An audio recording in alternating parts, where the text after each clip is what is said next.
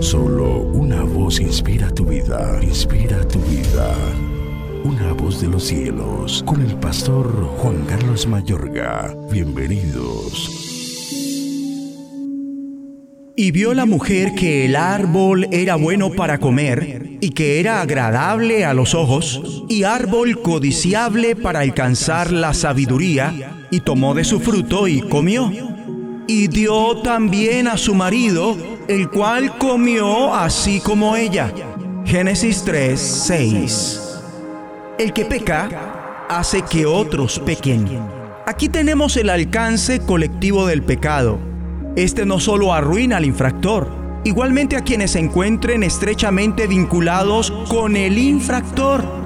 El pecado desea acompañante y generará más pecado en las vidas de otros, especialmente en las de los parientes. De esta forma procede el pecado.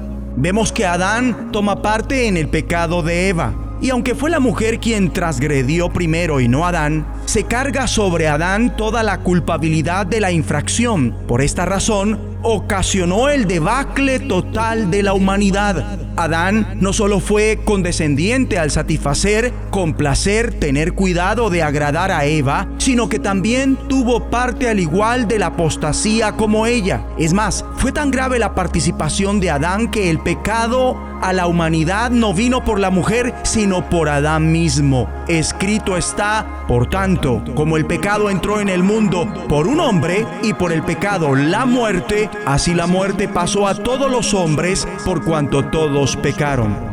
Por esta razón, la reprimenda que tiene lugar al poco tiempo, dijo Dios, he aquí el hombre es como uno de nosotros. Esto comprueba a todas luces que insensatamente él igualmente había codiciado más de lo que era permitido y había dado más credibilidad a la salamería de Satanás que a la palabra de Dios. Por eso en tanto que Eva fue engañada o fascinada, Adán pecó con los ojos bien abiertos. ¿Cuál fue el pecado de Adán y Eva? El orgullo fue el inicio de todos los males, por lo cual se perjudicó la humanidad. Pero también la incredulidad dio lugar a la codicia, pero la codicia ha probado ser el motivo de la rebelión con el objetivo de que los seres humanos, habiendo abandonado el temor de Dios, sean capaces de zafarse su yugo, es decir, de su autoridad y la delegada por él.